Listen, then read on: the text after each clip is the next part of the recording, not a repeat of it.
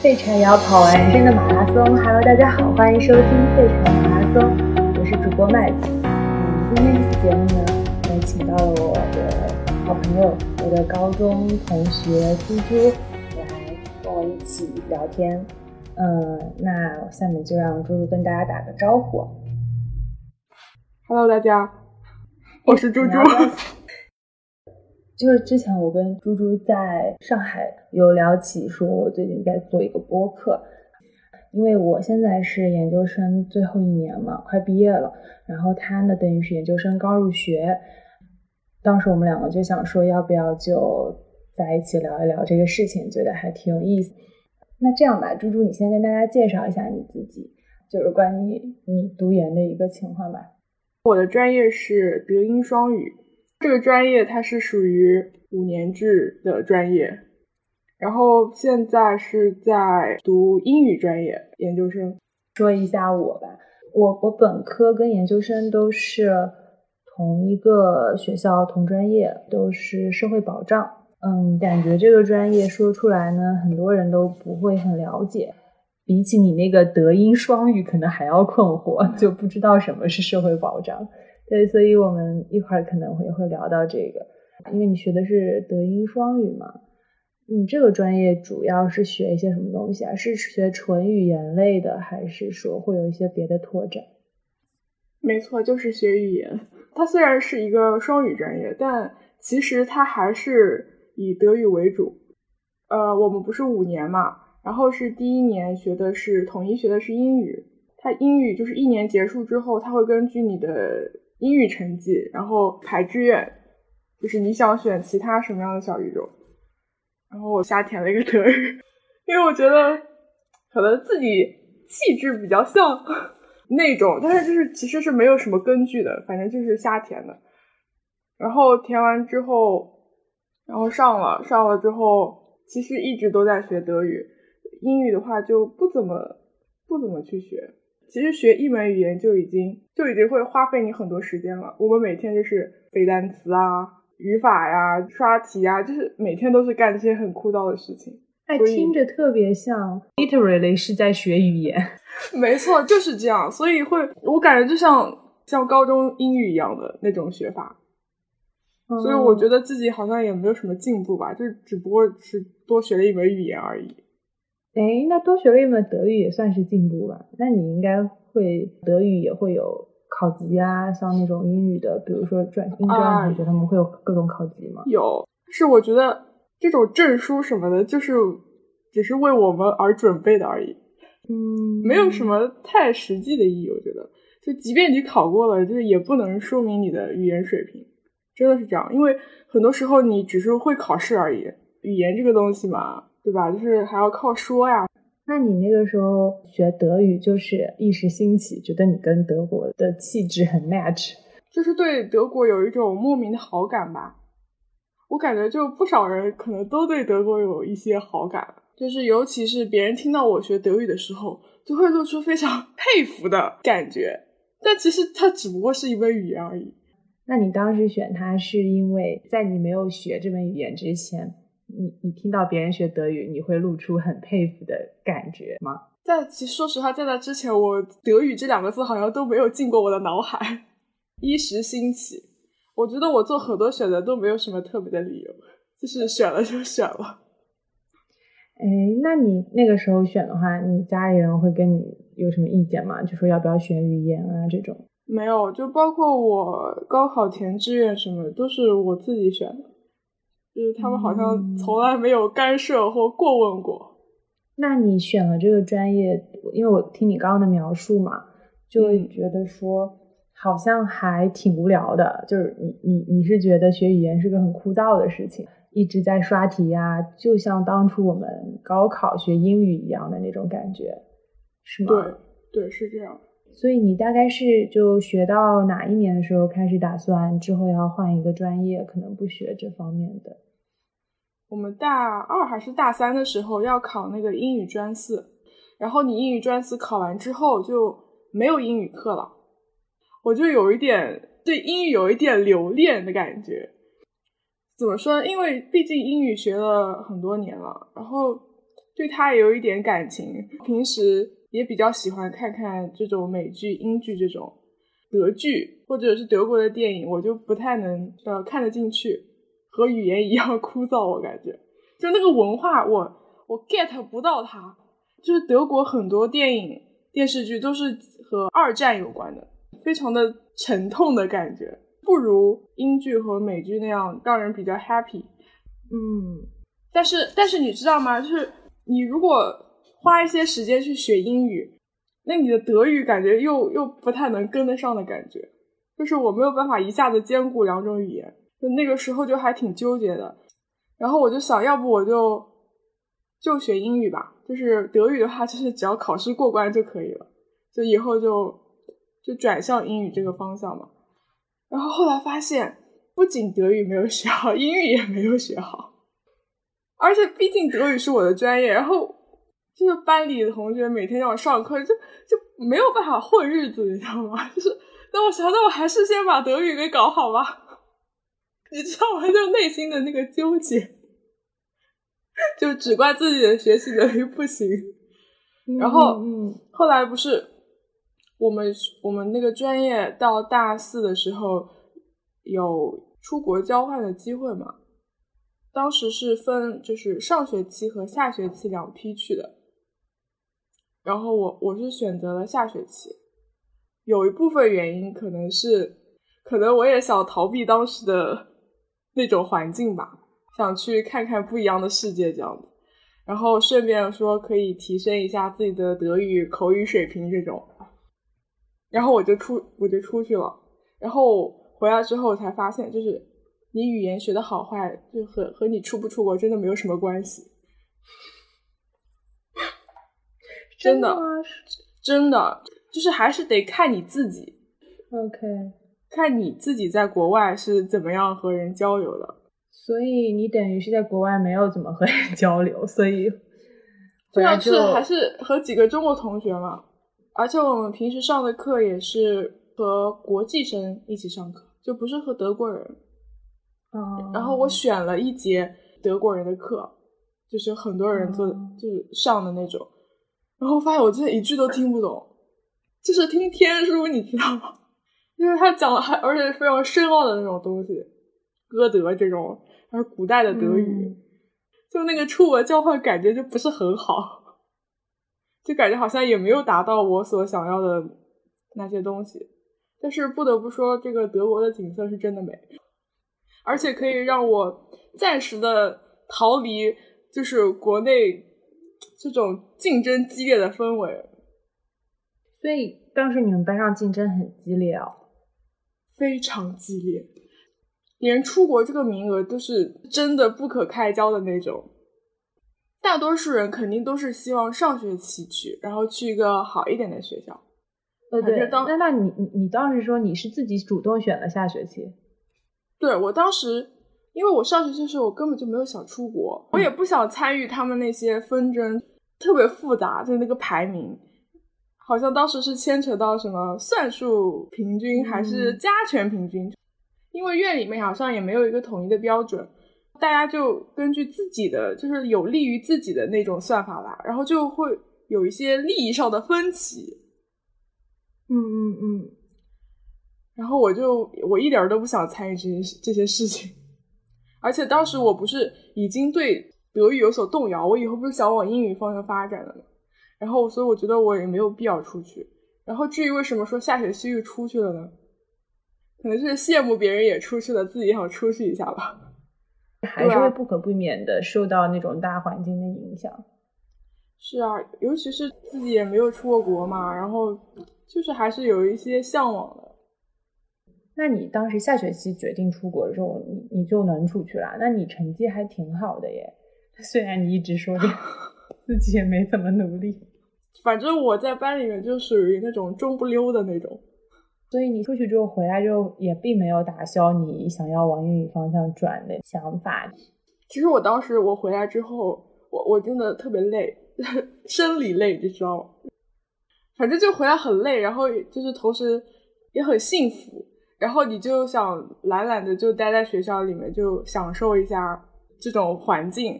基本上没有想太长远的事情。像考虑就业这种事，基本上我到毕业了之后，我都还没有想我要去做什么。我回来就是大五上学期的时候，我就好像我为了给自己找点事情做嘛，因为我们班绝大多数同学都是去考研了，就他们每天就是图书馆，然后我就去学车了。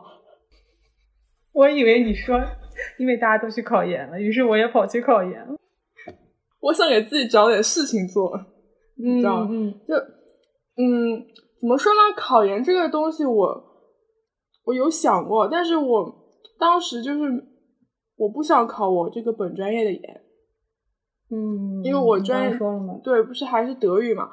然后我觉得已经够枯燥了，然后你考上研之后，你这三年你还得就是更枯燥，尤其是那个德国的文学，我真的一点都看不懂。我不想去折磨自己，而且我看到大家都在都在考这个，你就会要。就要谨慎一点，就觉得是不是大家都做的选择是不是适合你的？然后我就是当时就觉得我一点都没有考研的冲动，然后考上了，我我我肯定我也不快乐，就是我一定要 就是找点让自己舒服的事情。反正当时也没什么事情做，然后我就去学车了。不过学学车也也也挺痛苦的，真的，我就每天就是七点多钟就往那个我们学校中美驾校跑，对我一个学期都在学车。车学完了，他们大概考试也考完了。我们大五的时候还要考试嘛，考那个德语专八，还有英语专八。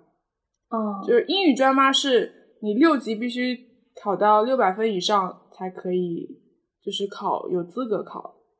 当时就是驾照考到了，然后就紧接着就去准备德语专八和英语专八的考试，整个就是一直在考考东西。大概是三月三月底考完了，就是两场试，然后四月份就要出去实习了嘛。然后我想，我找什么工作呢？我我之前呢也做过老师，就是在我们学校前面那个附小那边做过一段时间的德语老师，但是我发现自己好像不太喜欢。不喜欢的原因就是。第一个是我自己也没有什么教学经验，所以我觉得教起来有点吃力吧。就尤其是纪律这个东西，我真的很不会。然后我就感觉啊，好累啊。然后讲一个下午的课就口干舌燥，会不想说话。我我觉得这应该是教师的职业病吧。然后那个时候就对教师有一种不好的印象。然后我想干点别的。我我有个问题啊，就是。你刚刚不是说说你没有经验，所以可能在纪律上面管不住那帮崽吗？嗯，你当时教的是很小的小朋友吗？不是，是高一的国际班。高一的高一国际班的孩子上课还会很没有纪律吗？对，当时他们班一共有十四个人，然后只有两个女生，然后其他都是男生，然后那些男生特别的调皮。然后我想找点和能够用得上自己的语言的吧，就是也不算白学一场。然后我就想到互联网，互联网不是比较热了，然后我就找了一家，事实上也不是我找别人，是人家找我，我只是把简历投在那个招聘网站上，然后做电商运营，然后我就我就答应了。当时好像是在江宁，就是很远，坐地铁要一一个多小时。那家公司呢，就是一家夫妻店，整个公司就只有老板和老板娘两个人。对，然后我就去了，就是做那个亚亚马逊的 德语运营。就是你说运营这个东西听起来很高大上，其实你做的这些东西就是非常的基础的那种，就是把就亚马逊网站你知道吧？嗯，它有不同的站。所以你需要把那些产品文案翻译成德语，然后我基本上每天都在干这些工作，就是在干翻译的工作，而且这个这工作就我感觉一点技术含量都没有，就是你翻来翻去就那就那些几个词儿，就是你卖的那个东西人家也卖，然后大家写的是差不多的东西，就是我一点成就感都没有，整天就坐在那儿对着电脑，我觉得很不舒服。然后我觉得，要是我我把这个作为我就是今后的职业的话，我我是绝对不愿意的，就是还不如教师那种感觉。有一天，有一天早上，就老板和老板娘都没来，我先到了，然后我到我那个桌子上看到有一本《福尔摩斯探案集》英文版，就给小孩子看的，然后我就打开看了看，然后我就看得津津有味。老板来了之后，我才恋恋不舍的，就是放下。哎，就那一刻，我感觉，哎，自己就是是不是都没有意识到自己喜欢什么？就是我感到，我看英语的时候，我感到很快乐。我那个时候也很也挺矛盾的，我在想，我我要不要就是再去考个研呢？所以就是已经比别人慢了一步了嘛。就人家就刚考完，哎，我我才突然萌萌生就是有考研这个念头。而且顾虑还挺多的。首先，我这个我本科就是五年制专业嘛，本身就已经比别人晚了一年毕业了。然后我再去考研的话，就感觉就跟不上大家的步伐了那种感觉。后来我我自己又想了一想，如果我不考的话，我可能会后悔。假使我去工作了，我可能还一直惦记这个事情，那我不如现在就把它给干了。所以你当时就是你整个大五一年，其实相当于我们的大四嘛。其实很多人就是这整个一年，他甚至从刚开学就会开始考虑这个问题。你是完全没有，你先去学了个车，然后又去随便实习了一下，你心里就完全没有这种你快要毕业的焦虑嘛？就只是说真的是要你要毕业了，你才意识到你要毕业了。我真的，我上学的时候就没有什么感觉，我就就是。就是按部就班的学习，就是该上课的上课，然后就等到毕业之后，发现好像无处可去的感觉，然后就这个时候才开始去思考，呃，自己到底真正的是想要什么呀？我感觉自己特别特别迟钝。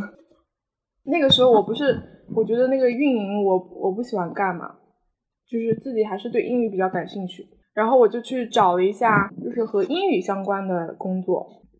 看到一些教师招聘网站，我又回到教室了。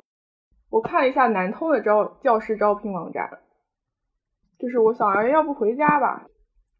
南通是我的家乡嘛，毕竟。然后我一看，小学老师竟然也要研究生学历了。反正我可能是没有搜全，就尽管我我是到后来才意识到，就是有一些学校它也是不需要研究生学历的。嗯嗯嗯，但是反正我打开的那一个就是吓到我了，你知道吗？我都不知道是这个行情，吓得你立马立马跑去考了个研，是吗？对，尤其是反正感觉教师这个行业就是好像对学历还挺看重的，就尤其是现在越发的水涨船高，然后我觉得还是如果以后真的想要走教师这条路的话，就是还是有必要去考一个的。但是当时呢，又没有什么信心，就因为我我我自己一直是学的德语，然后我英语就差不多要忘光的那种。我这个人就不是一个爱尝试的人，但是就那一次就是可能就豁出去了吧。为说为什么？因为太想当老师了，是吗？就当老师没有倒倒也不是说，倒也不是说太想当老师。我我其实现在对老师这个职业就也没有说。非常非常的喜欢嘛，我感觉这就是一份谋生的职业，但是较较之于其他职业来说，比较符合我自己的生活习惯，嗯，就它比较规律，就我我我可能已经习惯了就是学生的这种作息了，是不是跟你的性格也有关系？就是会比较的 chill，对，就大家都不愿意就是一毕业就去当老师。哦，是你们专业的同学，大家都不觉得学语言出去当老师是一个好的选择，是吗？对，那他们都去，那他们的考研都是为了之后做语言学的语言类方面的研究吗？也没有吧。但是就就我来看啊，我觉得就是有一个跳板吧，就准备以后跳去非语言类的专业，对，通过考研的方式。OK，那那你有清楚说你们班那些其他学员的同学？他们考研都考去了别的什么专业吗？我们班有十几个人考研，我们班一共二十几个人，有十几个人考研，大多数都是德语专业。哦，还是考了德语的研究生。对，语言类就是就业就比较狭窄。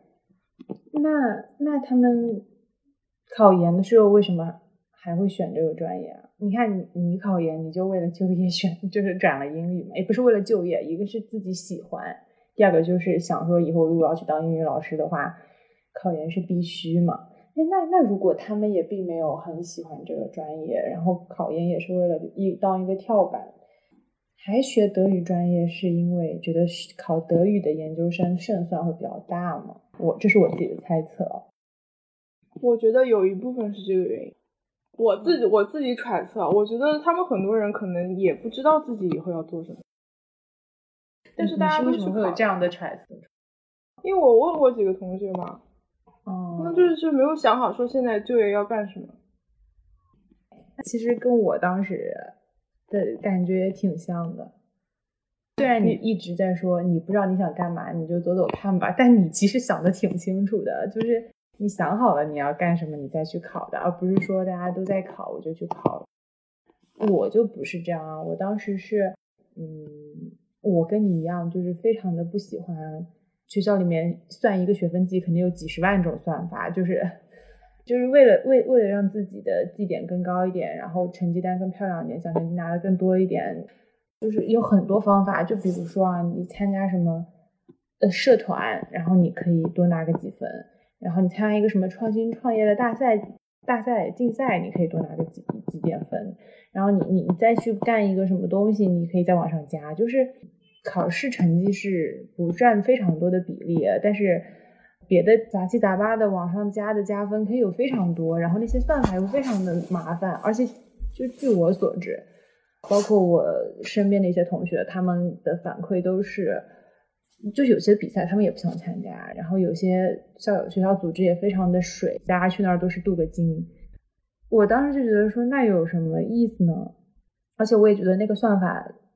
太复杂了，对我来说，就你如果有那个时间去玩那套游戏的话，你那还不如就实实在在把考试成绩考好一点。就是可能我们真的就是小镇做题家来的吧，课外活动或者说实践活动也做，但是是会觉得说得是你自己呃感兴趣的。然后说实话，我我我刚开始去进学校那两年是有积极参加非常多的学生实践，但是我后来发现大部分的学生实践。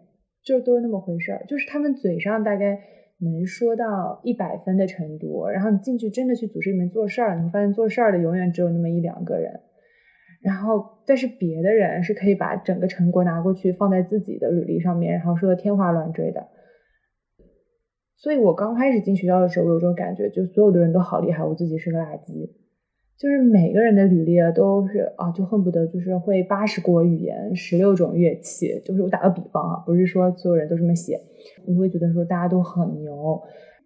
但你真的去做了一些事情的时候，你再看说跟你一起做事的那个同学，他写出来的东西，你就发现其实我觉得都是有点 overpacked，就是都有点过度包装了。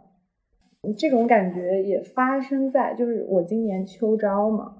呃，当时我记得有一个学长就跟我说，他说做一百分的事，你不能只写到八十分分，但是如果你写到一百分也是不行的。他说现在每个人都一百分的做一百分的事儿，要要写到一百二十分，厉害的人他能给你说到两百分那种。然后我当时就，当时是想说，我不想玩这套游戏嘛。我算是很会努力学习跟考试的人啊，所以虽然说没有别的加分。学分绩还是排一直都排在我们专业基本上就是第一的位置，所以我那个时候是有本专业的保研资格的嘛，嗯，但你知道，你你获得了保研资格之后，你其实是可以去，呃，比如说去一些别的学校看一下别的学校的保研资格，你可以参加那那些学校的保研的考试或者面试。其实我完全没有想过我要工作，还是说要继续念书，要不要做研究这件事情。我就是在逃避就业，我当时不知道为什么觉得我对工作一点概念都没有，然后我也不知道我想要什么，也不知道我想干什么。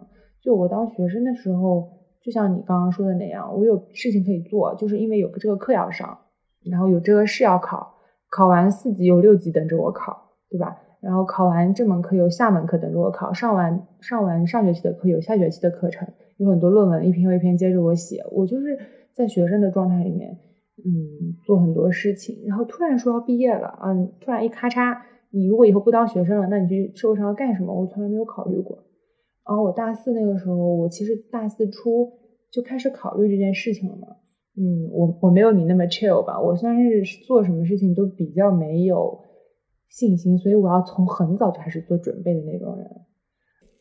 但在就业这个问题上，我是到大四上学期才意识到说我要毕业了，然后那个时候我心里就隐隐的想说，我完全不想为就业做任何准备，就感觉当学生还没有当够。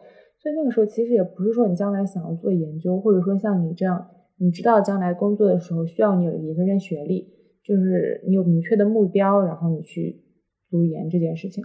我当时就是不知道我毕业想干什么，然后我想逃避我想清楚的这个时间。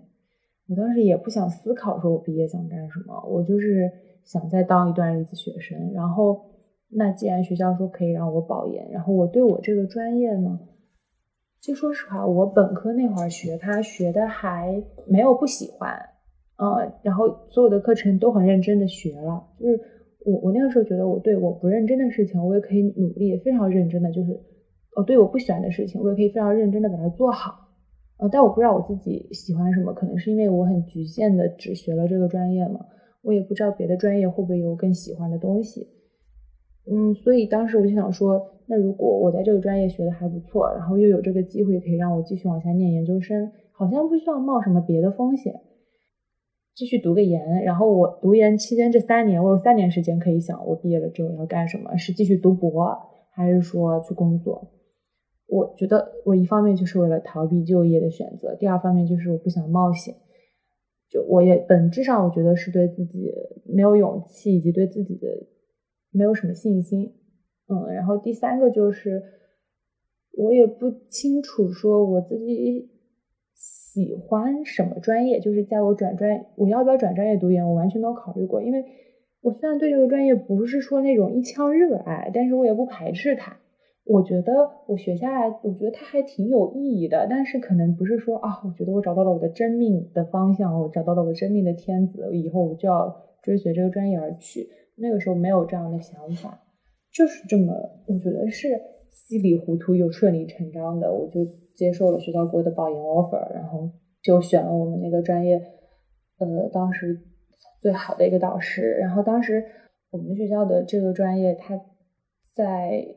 呃，目前在国内还是非常非常靠前的。然后我那个导师，目前在国内的这个专业领域也是做的非常非常前沿和优秀的一个导师。所以当时也是因为有这个原因吧，我觉得是说，我还是我我一边在抵触所谓的那一套我不喜欢的算来算去的社会标准，但另一方面我却又真的是在。很深受这套规则的影响的，就是比如说他们说这个导师是这个专业最好的，哦，我就觉得那他既然就在我这个机会就在我前面，嗯，大家都说这个导师是非常优秀的，然后他跟着他念前途无量的那种，我就觉得说，哎，那为什么不呢？就我，我有时候觉得这种矛状态在我身上是很矛盾、很分裂的。就一方面我又排斥这套规则，另一方面我又积极的适应它。你看，我就是小镇做题家嘛。就 你可以去看看哲学。但我大四的那个时候还没有，就是没没有我刚刚说那套情绪嘛。我是后来跳脱开来看我那个时候的状态，我会觉得我是个很分裂、很矛盾的人。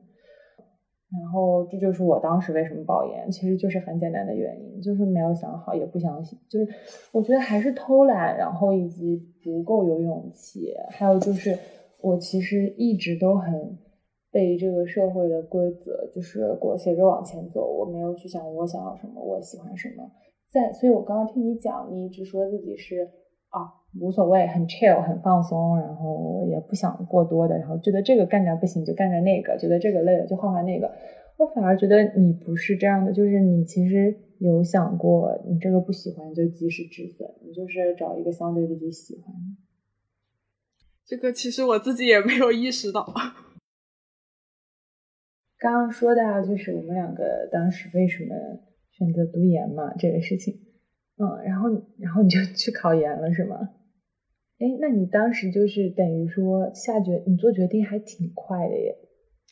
哦，其实没有吧。其实我是一个非常犹豫的人，可能我不怎么表现出来，但其实我我的内心已经就是就是已经打得不可开交的那种，就两个小人。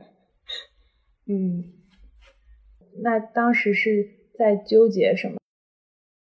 主要是在纠结能不能考得上，还是在纠结说，呃，到底要不要去考什么？能不能考得上吧？更多的是纠结这个问题，因为我对自己真的没有太多信心。我一直就觉得我考不过那些是英专的人，就是因为他们一直在学习英语，但是我觉得自己已经荒废了，没有底，心里。那那后来又是什么原因驱使你就就是决定就是最终做了这个决定呢？就是我觉得这不能成为成为我不去考的理由。管他考不考得上，先去考再说。对，就是我以前可能是不会做出这样一个决定的，但是就可能人被逼到了一个一个程度，就可能就就会去做这样的事情。所以我觉得考研对我来说，并不是说结果的好坏，就是关键就是我迈出了这一步，就这个对我来说意义重大。哪怕就是我考哪哪哪怕我考不上，我都不会。就很伤心啊什么的，我觉得就是就是超越了自己的感觉。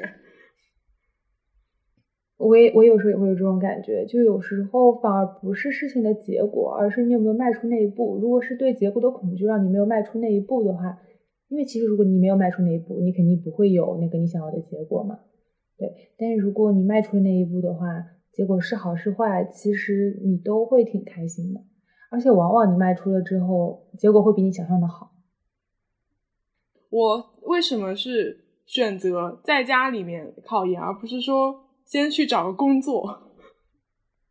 就是我类似于就是那些二战生吧，但我并不是二战那种，就是人家可能第一次没考上，然后第二年再来考证。所以你是当时也没有想着说一边工作一边考，而是直接就打算在家相当于 gap 一年专心考研。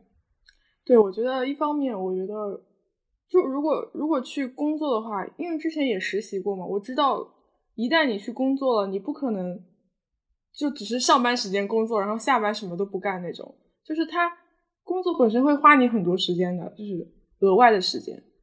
呃，如果一边考一边那个工作的话，我可能会考不上。然后我想，哎，反正就这半年的时间，就还不如一次性搞定呢。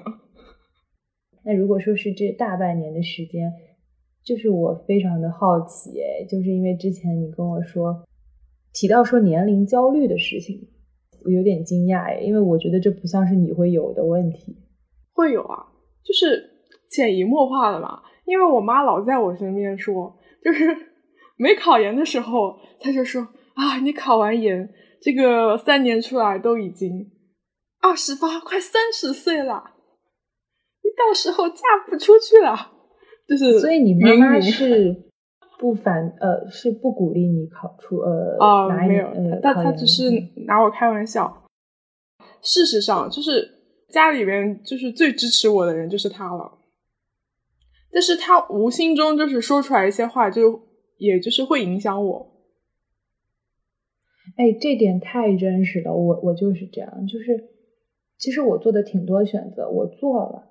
我妈还挺直说的，但她总会，但是她总会说，就是觉得我年纪很大了，要谈恋爱，然后呃，不要那么一天到晚想着学习或者做自己想做的事情，这是一点。第二点就是她总会说，你要是考公务员就好了，你就不要出去工，就是去企业里面工作，就是就很矛盾。我我觉得父母很矛盾，就是我刚开始的时候会跟他争辩，我后来不争辩了，因为我觉得他心里也没有想清楚，然后他只是想说而已，就是他管不住他自己，嗯，就，所以我我如果每次他一说，我就会认真的，因为他说的而烦恼的话，其实一个是没有必要，因为他也不知道他想要什么，第二个就是，嗯。因为我知道他没法影响我了，然后我那他现在唯一能做的就是他说说嘛，反正我也不听，那我就让他说说嘛。这是我最近这段时间想出来的一个办法。我目前都是在用这一招，就是他说我就听着，然后我也不再去往心里去，但是我也不再跟他争辩，因为之前争辩过之后，效果都挺不好的。我不知道你有没有这种感觉？是，哎呀，我妈其实还还可以，还是一个挺好说话的人。她就是每次以开玩笑的方式 说出这样的话来。我说我有年龄焦虑，但是我只是说存在这样一个问题，但程度并不是很深。就它确实客观存在着。怎么定义程度深不深呢？就偶尔想起的时候会焦虑一下，然后大多数时间还是就那样呗。哎，你知道吗？我我是因为我觉得啊，嗯，你是一个非常 chill 的人，你是在你在我心中是完全不焦虑的人。哦，那 那那是不是理解错了是吗？那也不太现实的，没有人不会不焦虑的。我我倒是很想有这样一个状态。嗯，因为我是一个深度焦虑的人，我特别焦虑。我有任务在我面前，我非常焦虑的，就是一定要把它做好、做完成，就是一定要做得好，而且要做得快，就是又好又快。我觉得“又好又快”这四个字，从我高中开始背政治开始，就给我留下了深刻的阴影。又要有速度，要有质量，就是我可能是因为那个时候背书背太多了吧，你就相信了。我后来发现是不能兼顾的，就是我想要让他做到我想要做的那个程度，我势必要牺牲掉一点速度。我如果想要它足够好，我就不不太会，我就不太可能能把它做的足够快。我如果想要短时间内把它做出来完成，我就不太可能能在很短的时间内就达到我想要的那个效果。我之前吧就这么要求自己，然后我发现我自己无法两边都兼顾的时候，我就会焦虑，就不现实，让我很痛苦。第二点就是我经常因为没有事情可做而焦虑。当你真的好像没有什么一定要做的任务在那边，我就更焦虑，就赶紧给我个活儿，赶紧让我做。就是你觉得你停止学习了，我我不知道为什么，就仿佛在浪费生命。对，我觉得我在浪费生命。你没有事情做的时候就更焦虑，你想说天哪，你你被时代的齿轮抛弃了，就时代的齿轮飞速运转，然后你你这个小螺丝钉崩开来了，你就被时代甩开了。你现在每天无事可做，别人在进步，你就在退步啊。你看我就是一个神经这么紧绷、这么焦虑的人，可即便是这样，我都没有年龄焦虑。不是说什么，因为我从小到大都是班上最小的，不是这个原因。因为你想，你就算是班上最小的，能小到哪儿去？你还是大部分人还是同龄人，对吧？你可能也就小个半年，或者说小个一年。比你大的，你班上虽然大家都比你大，但是大家可能都是同年生的，或者也就比你大个一岁。我说的不是，就是我，比如说啊，我们到了二十五岁加了，我没有觉得说我已经二十五岁了。这种焦虑，而不是说我觉得身边人都比我比我大，我就不焦虑，不是这个原因。就那永远有比你小的呀。你看我现在，或者说我现在看节目，我现在看热搜，那些明星我已经都不认识了。现在出去大家都是零零后了，是个谁都喊你姐姐了。然后我们在线上开个会什么的，进来的都是大二的。啊，我已经研三了，但是我从来都没有因为年龄而焦虑过。我，但你刚刚那点提醒了我，一个是。我可能因为从小到大上学，我一直都是班上最小的。第二个就是我心里可能真的没有意识到我现在是这个岁数了。哎，其实我觉得我我我的实际年龄就不应该比现在这个大。什么意思什么意思？我觉得我的心智就是还停留在非常年轻的时候。啊，就是你的心智可能只有十几岁，是吗？对。反正年龄焦虑这个事儿啊，我是真的没有，所以我就没有办法感同身受。但我其实也挺想知道，为什么我对别的那么多事情都那么焦虑，他在年龄这件事情上事情上反而无所谓。嗯，我觉得可能也是因为，就有些人他是不 care 什么时间做什么事情这句话的，所以他没有年龄焦虑。我不一样，我是一直都在什么时间做什么事情，所以我没有年龄焦虑，你懂吗？就是我这个年龄，我就该做这个事儿，我就去做了。然后我我等我到下个阶段了，我就该去上班，我就去上班了。我觉得这个反而 这个不是一种解决办法，这个只是让我呃没有意识到我会有年龄焦虑的办法。我觉得我可能年纪再大一点，我如果还这个状态，我就会年龄焦虑的。就那个时候，当我无法跟时代保持同步了，当我真的就我的肉体太疲倦，太疲倦了。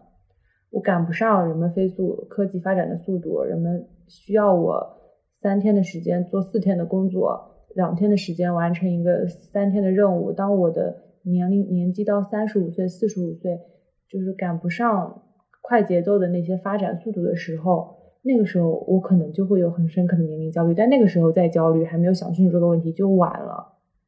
我觉得我应该提早把自己调到第一种状态，而不是觉得我现在这么年轻，我能适应这个社会上对年龄的规训，所以我可以没有没有拥有这种焦虑。我觉得这是一种幸运，就是你只是正好很幸运的你在社会觉得你应该做的这个年纪做了这样的事儿。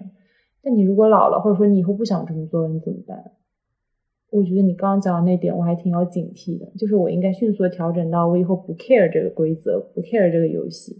而不是说我现在玩的很好，我就假装它不存在这个问题，因为我总会有玩的不好的那一天。那我们继续呗，就是说你，然后你就进入了你正式的考研生活了嘛？其实我一直对考研生活非常非常的好奇哎，你你能大概跟我讲那个时候作息大概是什么样的吗？就是跟我们高三那时候考试那样那样吗？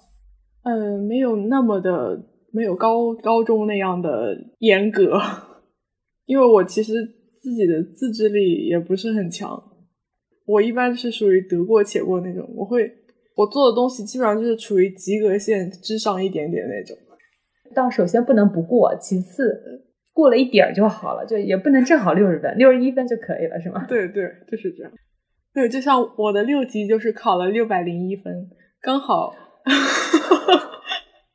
你也太准了吧！你这也太准了吧！我跟你说，我专八就考了六十分。你说德语啊，英语专八？啊，对。那德语呢？因为我不太清楚啊，因为我不是语言专业的。英语专八六十分是什么概念？就是刚好及格就是对呀，刚好及格。对，刚好能拿到证的水平。那你们那个证上会标成绩吗？还是说只是通过不通过？嗯，就写合格。如果就是七十到八十的话，就是良好。啊，就非常是优秀。我在班上水平是中不溜嘛，那考出来的也是中不溜。然后你那那个时候，你有给自己安排什么考研作息吗？呃，对，那那肯定有的。就毕竟那么长的时间嘛，你总得规划规划。就是一般来说，就是前几个月会比较的亢奋，就是就是执行的比较好，就是早上。七点钟起来，然后哎呀洗有洗漱啊，然后坐下来开始，然后背单词啊、刷题啦，巴拉巴拉。就是早上的八点到十二点，是我一天当中最高效的时间，异常高效那种。然后吃完饭我就开始淹了，犯困，你知道吗？然后我就要开始睡午觉，然后我一睡可能要睡到三点，然后三点钟起来就不得已就是给自己安排了那个翻译的。翻译的任务就是翻译是很枯燥的事情。你那个翻译指的是你复习，还是说你接的活？哦，不是不是，当然是为了考试做的。就是我们的，就考研里面有翻译这个这一门。哦，我上午会一般会做一些阅读，就是那种呃需要你比较专注的阅读，因为就是那个呃考英语它题量还挺大的，然后。你需要就是在很短的时间里面，就是看懂一篇文章，就你就相当于就是你扫扫过去一遍，你基本上就得知道这句话在讲什么这样的。嗯嗯嗯。然后，所以就是每天上午就是在练这种速度，练阅读的速度，还有一些词汇量的问题。然后有时候知道我，嗯，你知道我。你刚刚说那个，你知道我心里又有 PTSD 了，你知道吗？怎么了？就是我我又想起了那个时候做英语的阅读理解，它一长串非常艰深，非常难。然后你一眼扫过去，你完全不知道他在说什么。然后你又扫第二遍，扫第二遍的时候，你心里就在想说，你这你这个时候应该本来应该已经在看下面一段了，但是你这句他你念过去就是不懂。每每当这个时候。如果不是在考场上，我就恨不得站起来捧着那个卷子，把它大声朗读出来。我觉得我很多时候都需要把它大声的朗读出来，我才能意识到他在说什么。就我有一段时间学英语就是这种状态，就是已经麻木，然后又疲惫，然后然后你还就是很很奇怪，说为什么你每一行看过去，有些时候都当然了，大部分时候是百分之九十九的词你都不认识，那还有很小一部分时候是可能大部分百分之七十的这个句子百分之七十的词你都认识，但你念完遍你也不知道它是什么意思。对，所以我刚听到你说要做那些阅读，然后做一遍就得看一遍就得知道它它是什么意思，我心里都我身上都起鸡皮疙瘩了，你知道吗？我又回到了我当时做那个大量的 long passage reading，然后非常非常难的那个那英语的那个状态，我的天呐，嗯，就确实很难，就是因为我的阅读习惯也不是很好，就是我基本上基本上就是要重复看那种，但是就是因为考试，它就是要求你必须这样，如果你你没有达到这个标准，你就你就不行，你就必须得训练，然后就找了各种各样的方法吧。然后我一般下午就会安排翻译翻译的那个练习，就是每天都翻一点点那种文学翻译这种。然后有时候翻完会非常沮丧，因为就你你翻的东西和那些。名家翻的东西就是完全不一样的，没有一句是一样的。就你在对的时候，你想，我的天呐，他怎么就能写的这么优美？然后有一些词我压根也不认识，就是非常的沮丧。就是不是我我理解成就就是他翻译成两个黄鹂鸣翠柳，一行白鹭上青天，然后你就说树上有两只鸟，还有一只鸟飞到了天上，这样。对，没错，这这就是这样。且不说你你翻译的好不好，就有些时候你根本你连意思都没有意会对。就有一些中国的那些散文啊，就是有些意思你都你都想错了，这是最致命的。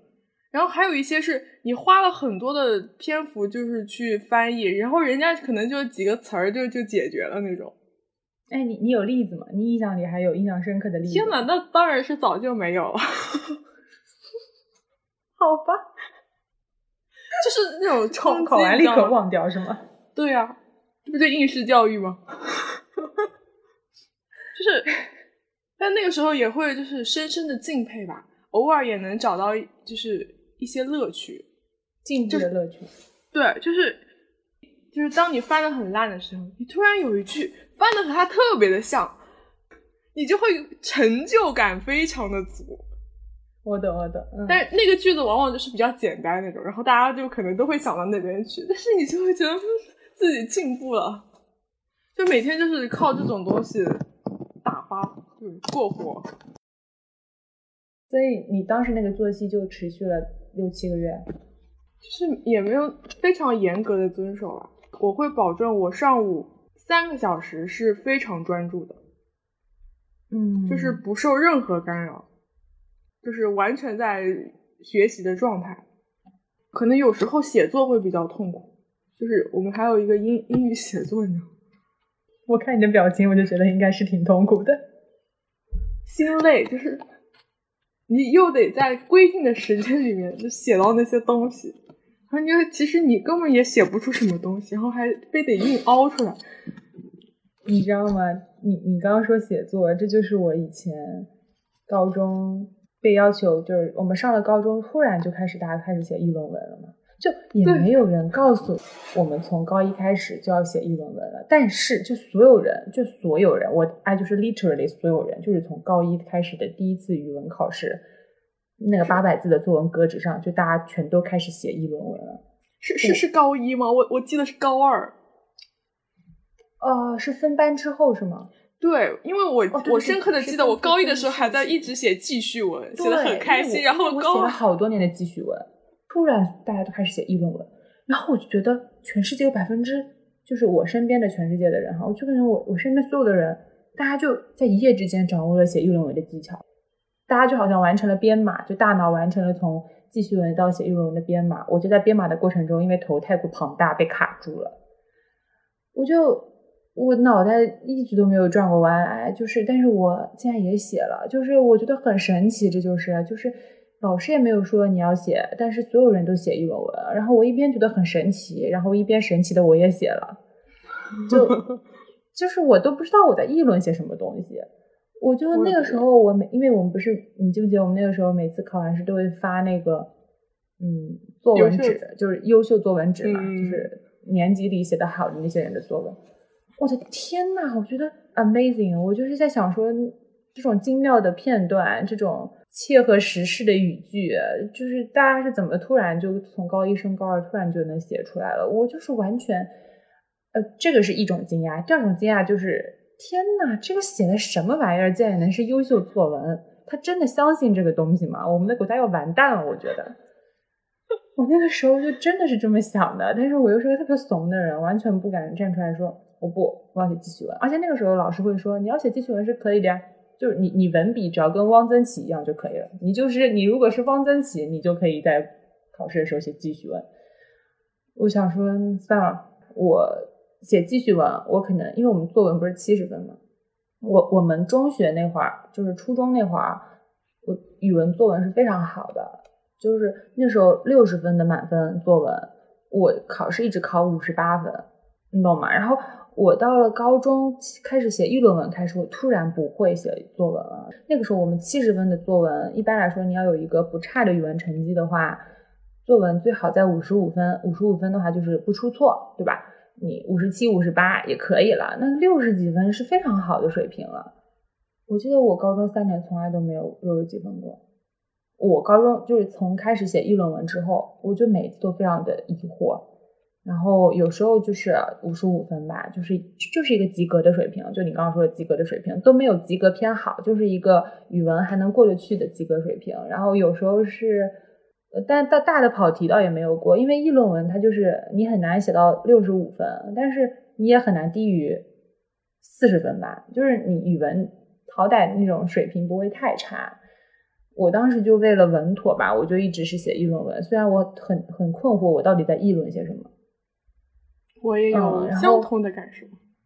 嗯，然后我印象特别深刻，是有一次我的作文突然上了优秀作文。的那个稿纸就在全年级传阅，那但是那次其实我作文也就六十分，但是那那次好像大家作文都不高，好像六十分就已经是年级里很高的一个分数了。然后我记得我们那个时候发那个优秀作文纸是不标名字的，就只是说作文。然后有些人可能会标名字，因为那个是年级统一阅卷的时候，发现这篇作文不错，就会放上去嘛。然后有些人就还没有来得及查名字，就会被放在那个上面。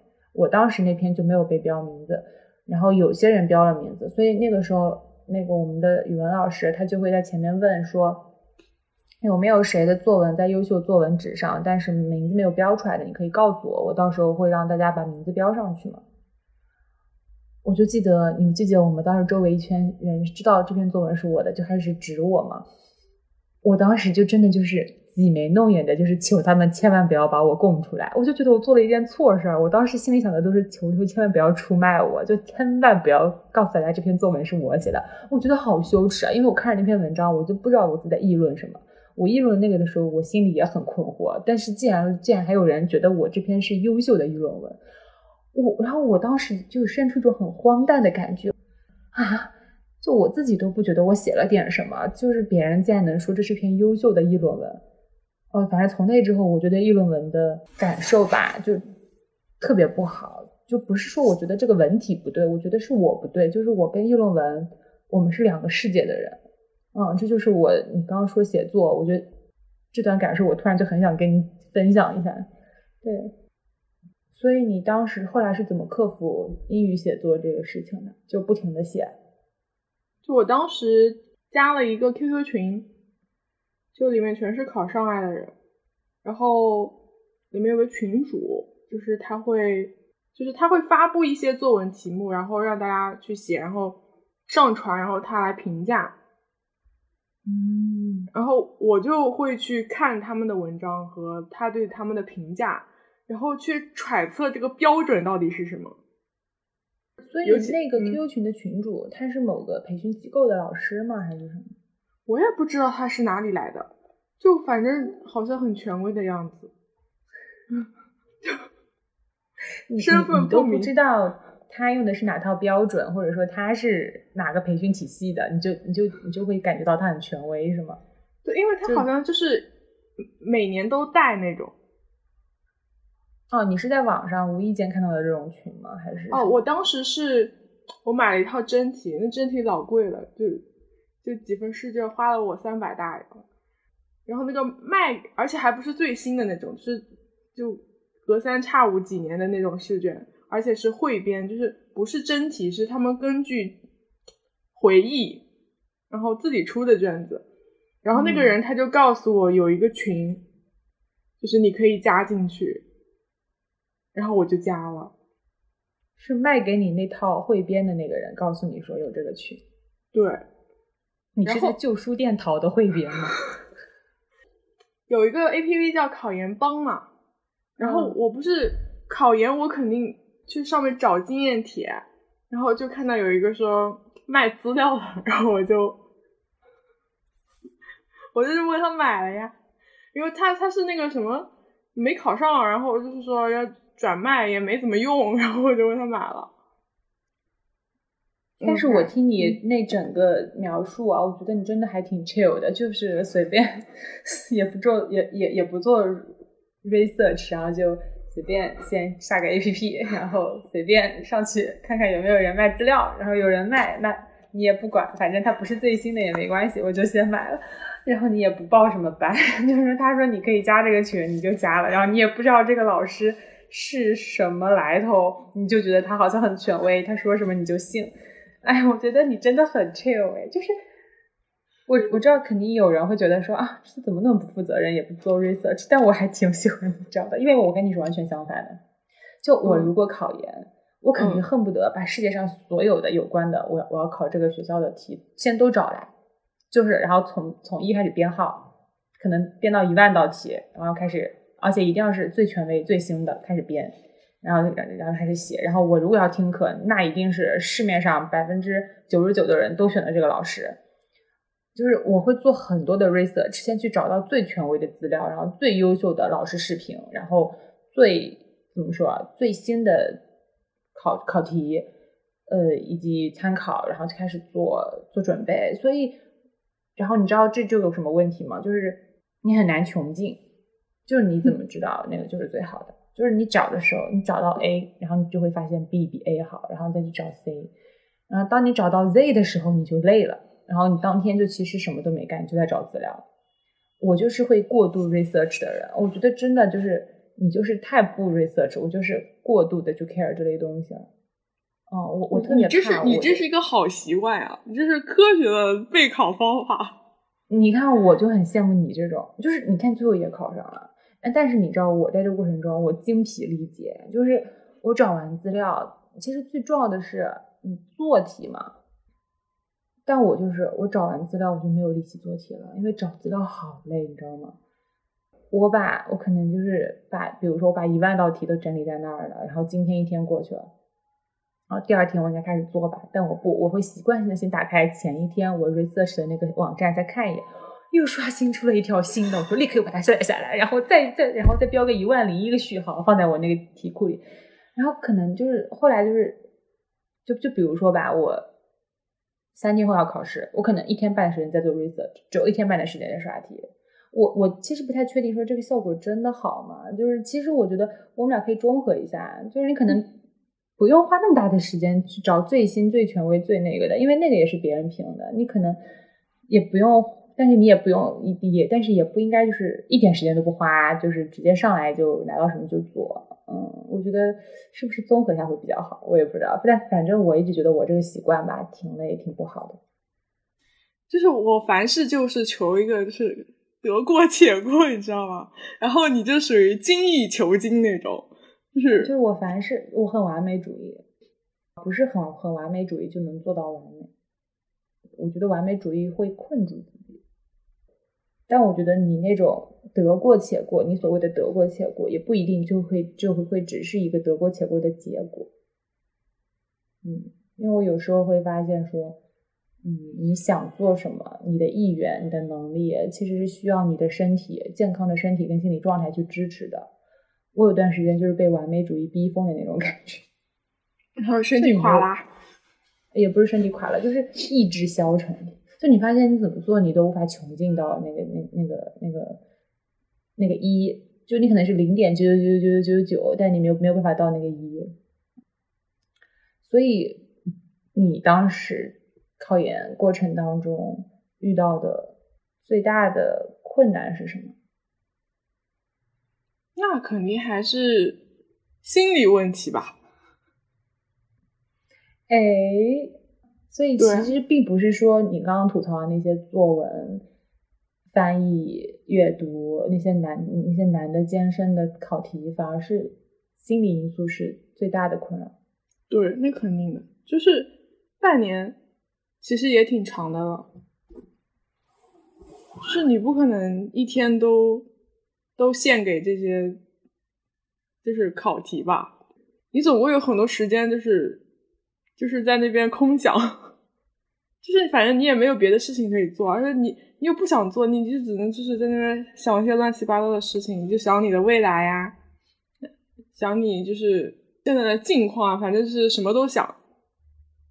然后这个时候，你的心绪就会比较的乱。就比如说，可能你在就是做题的时候受到一些打击。然后你就会怀疑自己行不行啊？就是觉得好像不行吧。然后一旦觉得自己不行，我就我就不会想再去学习了。其实我，其实我也是一个挺情绪化的人。就是当我觉得自己不再适合学习的时候，我就会放弃这个东西，就是沉浸在自己的情绪里面。但是我知道，就是。可能睡一觉又好了那种。半年的时间里面，就是会出现过几次这样的情况，就是你完全不想再学习了，然后你就开始思考是人生的问题，就这种非常宏大的问题。但是你思考也思考不出个什么结果。嗯，一般都思考什么宏大的人生问题？就是人生的意义吗？对，但是我因为就是经常思考，然后就是思考太多了，就觉得很没有意思了，不去追求意义本身的问题了。就是你会质疑你为什么要坐在这儿刷题这件事情。对，有时候就会就是反正什么都想吧，天马行空的那种。那你想的最多的是什么问题？就还是对自己能力的不自信，觉得自己能不能考上这个问题？那肯定是有的，那这你这题就是全是叉，那个那肯定就会导致自我怀疑，是吧？然后你会想，如果考不上，那你要去做什么？就这个问题，就会发现说你考不上，你你这学历也不能够去当英语老师，小学英语老师都不能。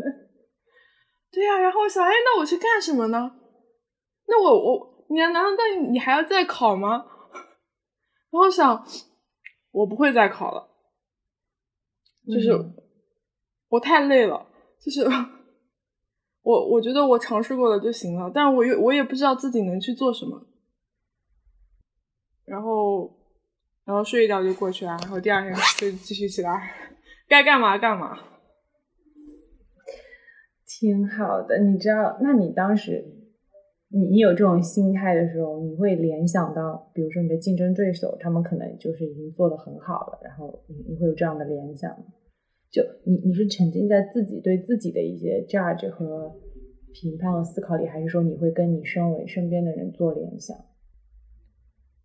我其实不太感觉到我的竞争对手，是因为我就一个人在家嘛，然后可能也没有在学校里面备考的那种，就是同伴之间的对，就好像更多的还是关注于自己内心的情绪吧。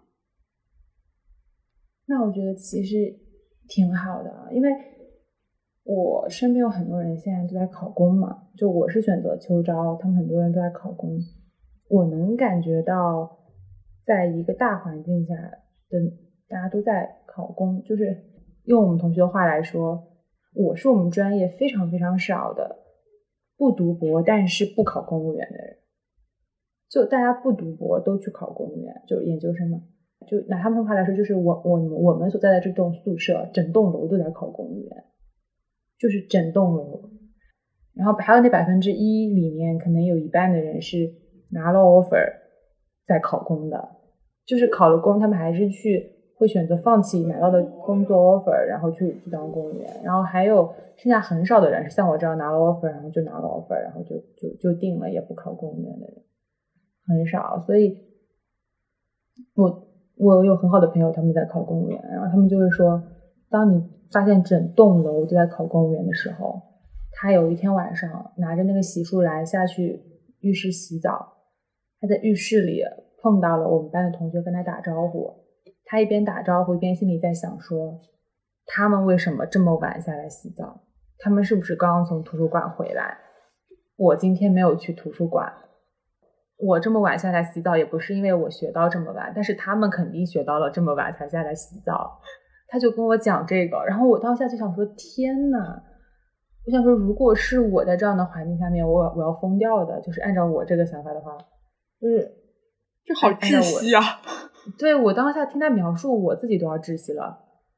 然后，反正我我当时是非常窒息的。所以你刚刚说，因为你一个人就是搬到了乡下，在那儿，就是你你也你甚至都没有在城里待着，你也没有去上海，对吧？你就直接搬到了就是乡下，就在那边跟你爷爷奶奶住一起，是吗？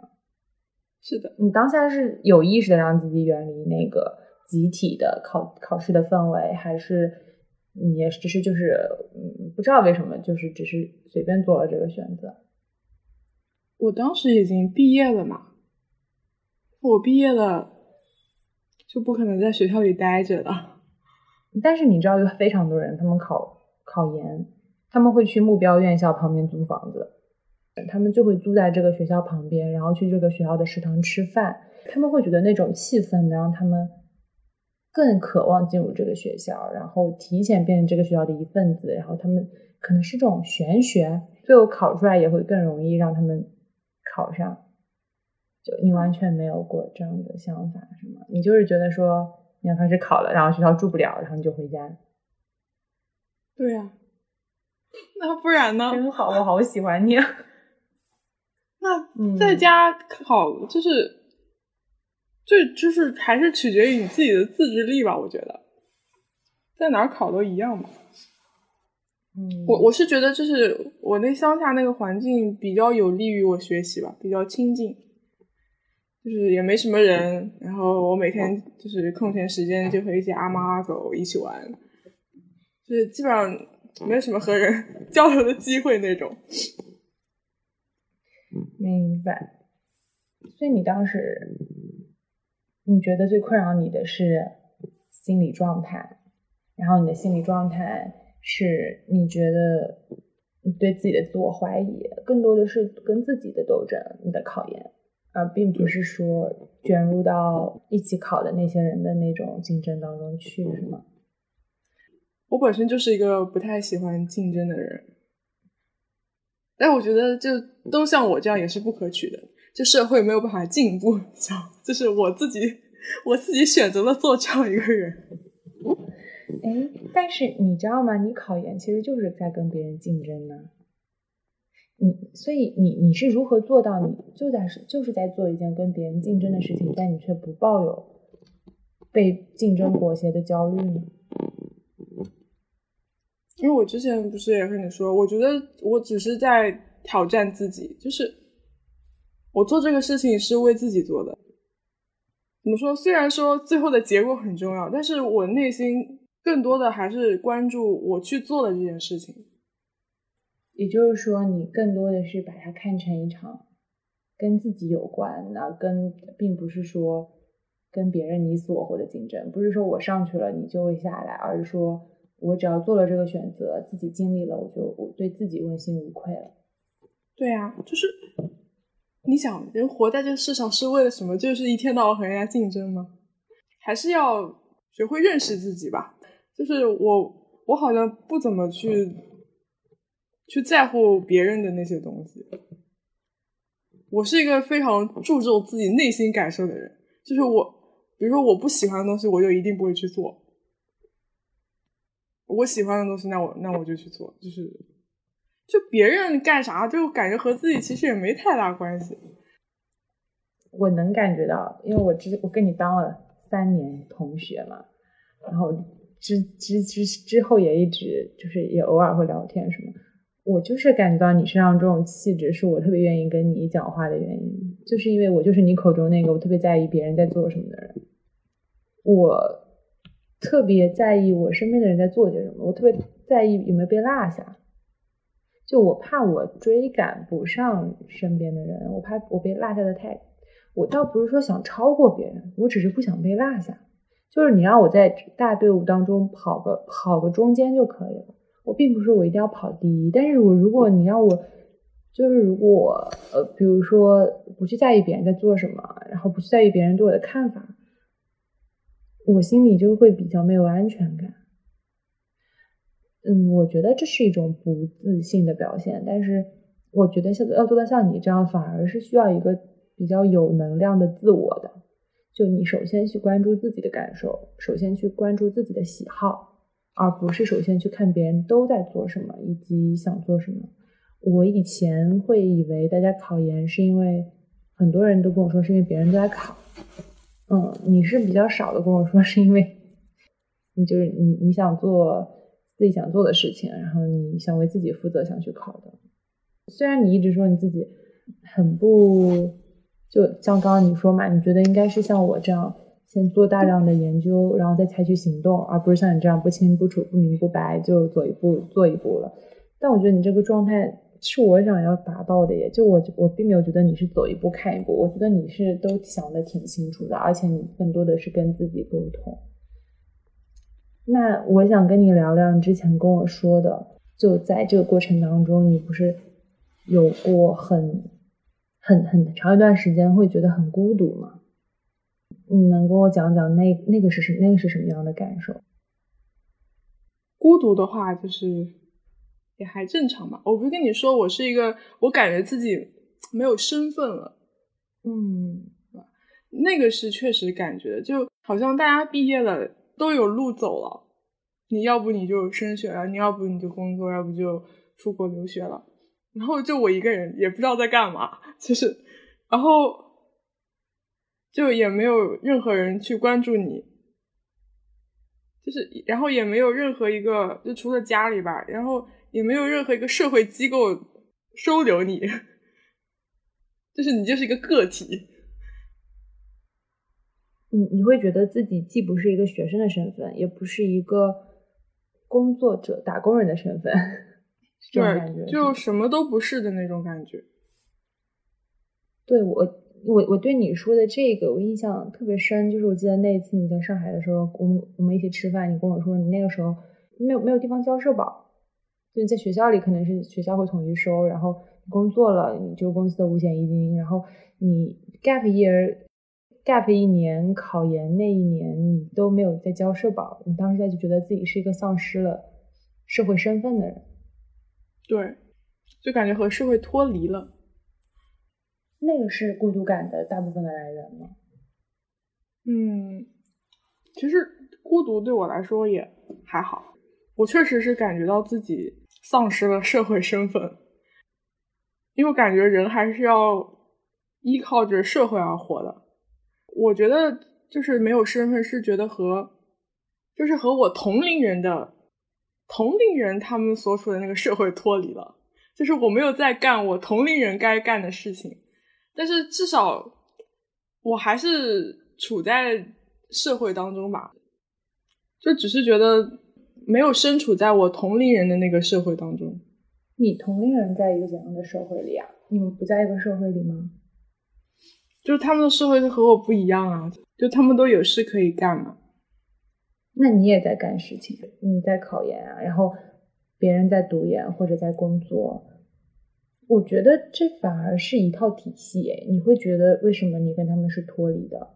只是物理意义上的远吗？还是一些别的什么东西上，你觉得你跟他们是不一样的？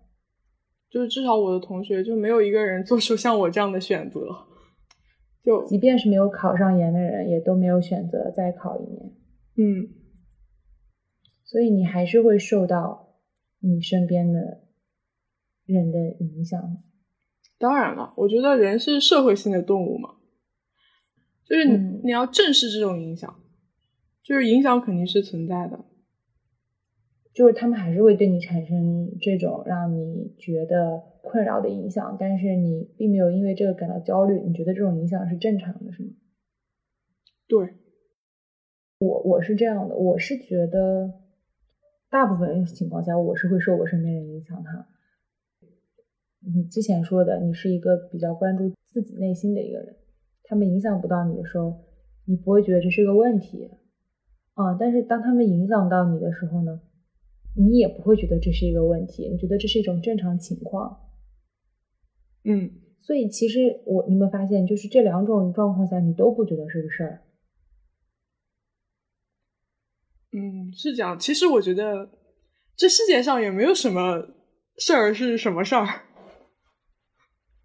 你这种强大的韧劲和无所谓的那种自信是在建立在什么上的？我觉得很好，哎，就是。我觉得一方面他是对失败的不害怕和不和不抗拒，另一方面是对世界安排在你身上的一切东西泰然处之的一种心情。我当然也没有你你就是你说的那样那么高尚的境界，那我也是一个普通人嘛，我肯定也有自己就是不快乐的、痛苦的事情，就让我困扰的事情，我也我也会有情绪，但是。不知道怎么的，我就是觉得，就是这都是一个人会有的正常的表现。如果我没有这些东西，我就我就不是人了。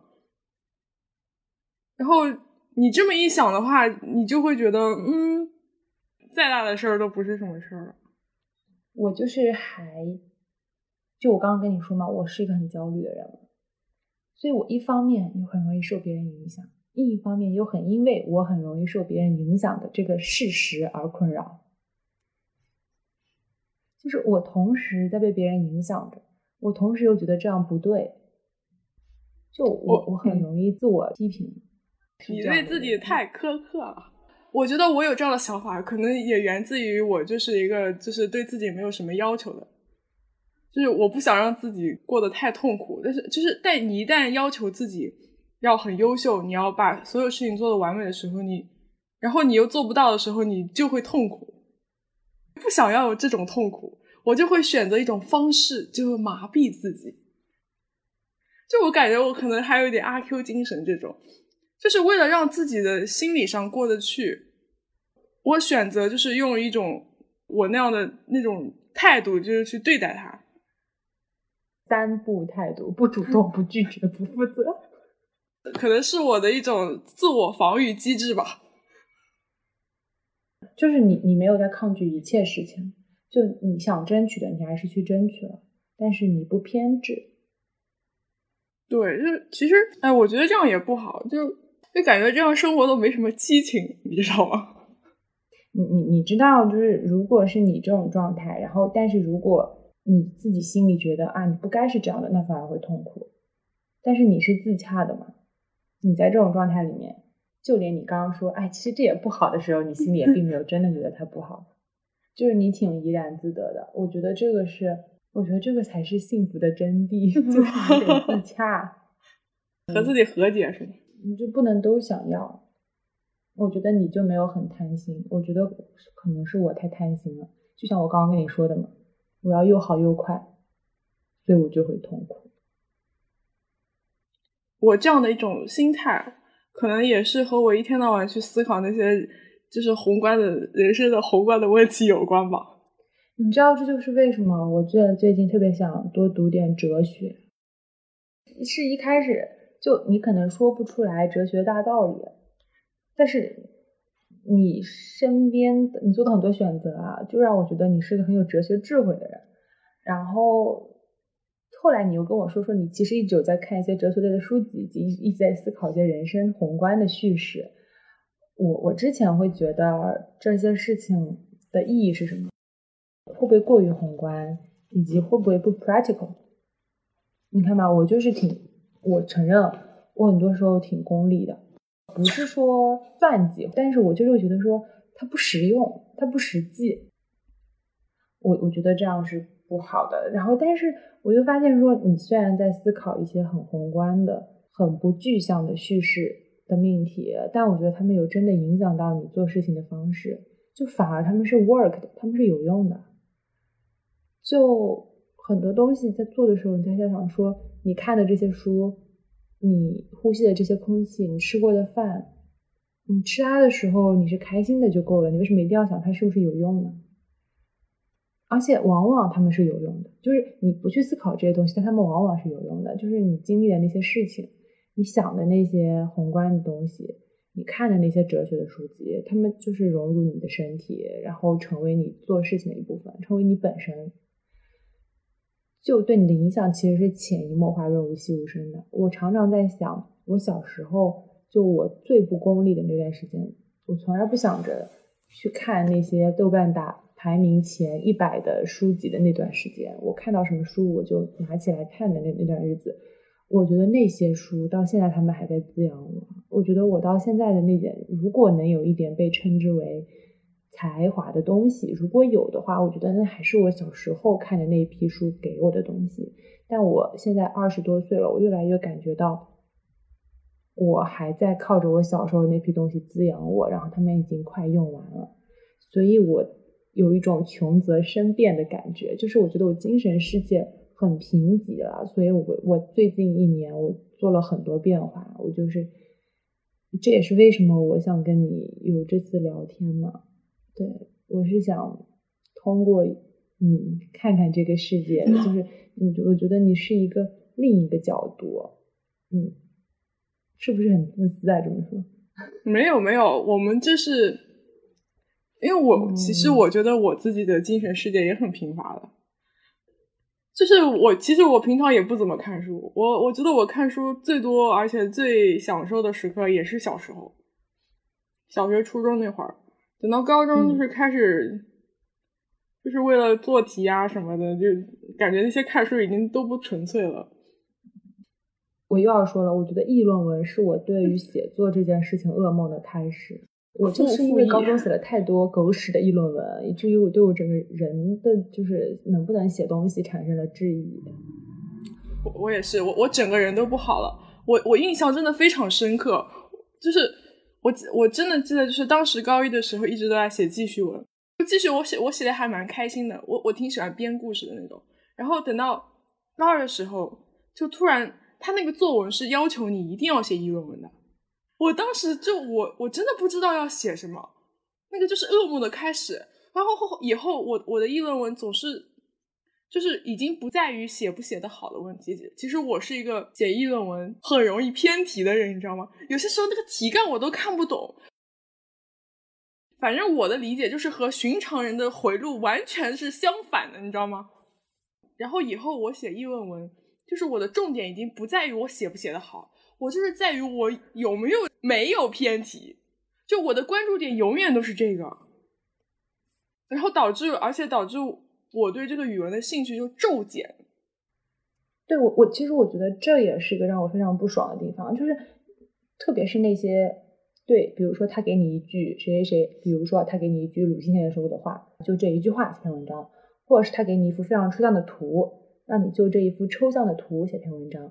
那我觉得每个人都有不同的解读，但他还会给你判偏题，就他还会有采分点，就是对这个解读才是对的，你这个想法是错的，你这个偏题了你就只能拿三十分。哎，但那个时候没有办法嘛，所以那个时候我觉得我写了太多狗屎，就是我每次写的那些东西都不知道我在写什么。然后刚刚讲到说那个身份认同嘛，那你现在重新入学了，你这种身份感又回来了，是吗？觉得说啊自己又。掉入了一帮同龄人的漩涡里面，就有那种安稳的感觉了，是吗？也算是吧，嗯，就感觉得到了社会的认可。你，说出去，人家啊都说哦，我是学生，是有这样一个身份在了。我知道了，所以你考研那段时间，如果有人问你，就或者问你妈说，哎，你女儿在干什么？她没有办法解释，就是没有一个身份，她会说你她在考研。那其实也是一个身份了。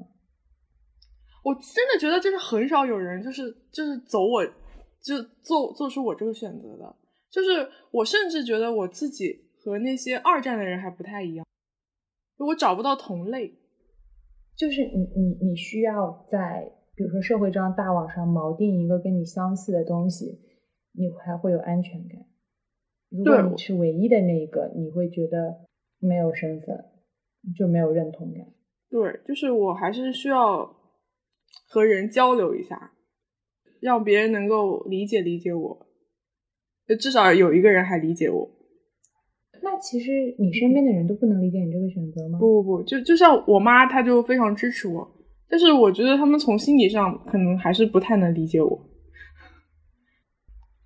嗯，你需要找找到真正理解你的、能跟你产生共鸣的那个人。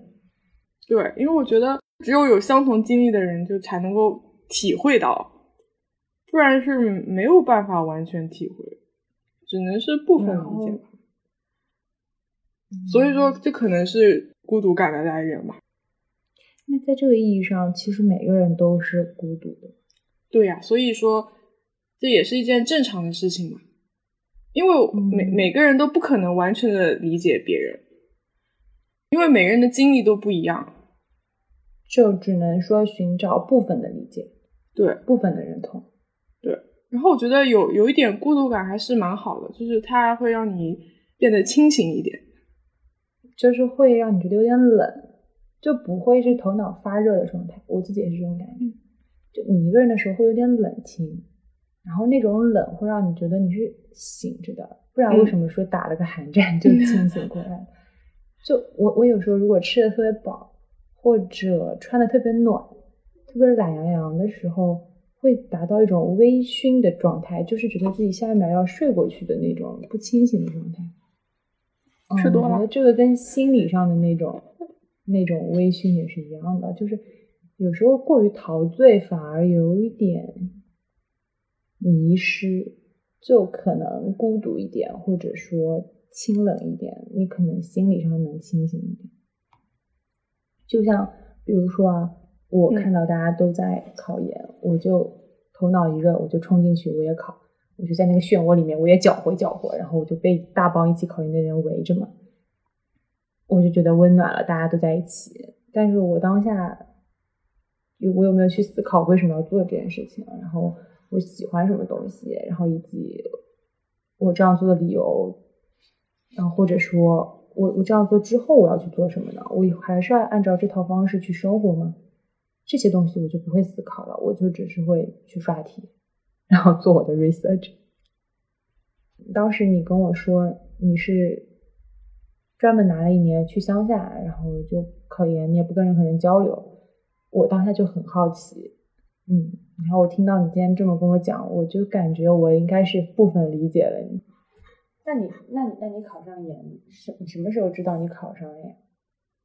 好像是四月底还是五月份。因为你知道吗？就是那个疫情的原因，嗯，就是初试的结果比往常来的都要晚一些，然后复试的通知就更是遥遥无期。那个期间的那个心理啊，真的是太难受了。就他在，他就是在考验你的耐心。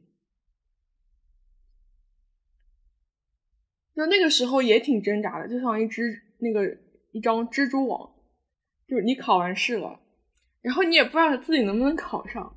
那想要不先去找工作吧？你找工作的话，那人家短期的也不太要你，对吧？你这怎么跟人家说呢？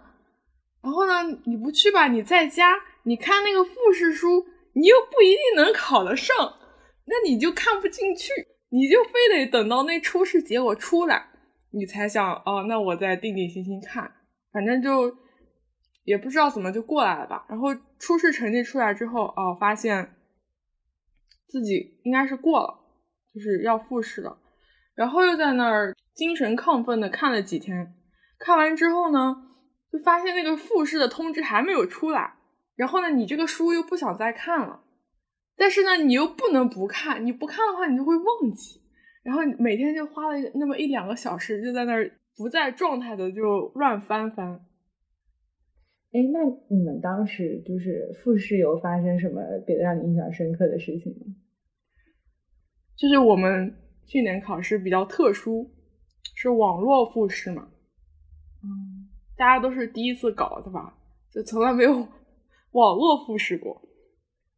然后呢，他复试之前要先测试一下设备，然后测试设备那一天，我还专门买了一个那种三脚架，那销量可好了，那大家都网络复试，然后 我也买了一个，然后就把手机放在那上面，我就开着，开着之后我就我就在那儿自言自语，然后我没想到其实后面已经有人了，就是你知道吗？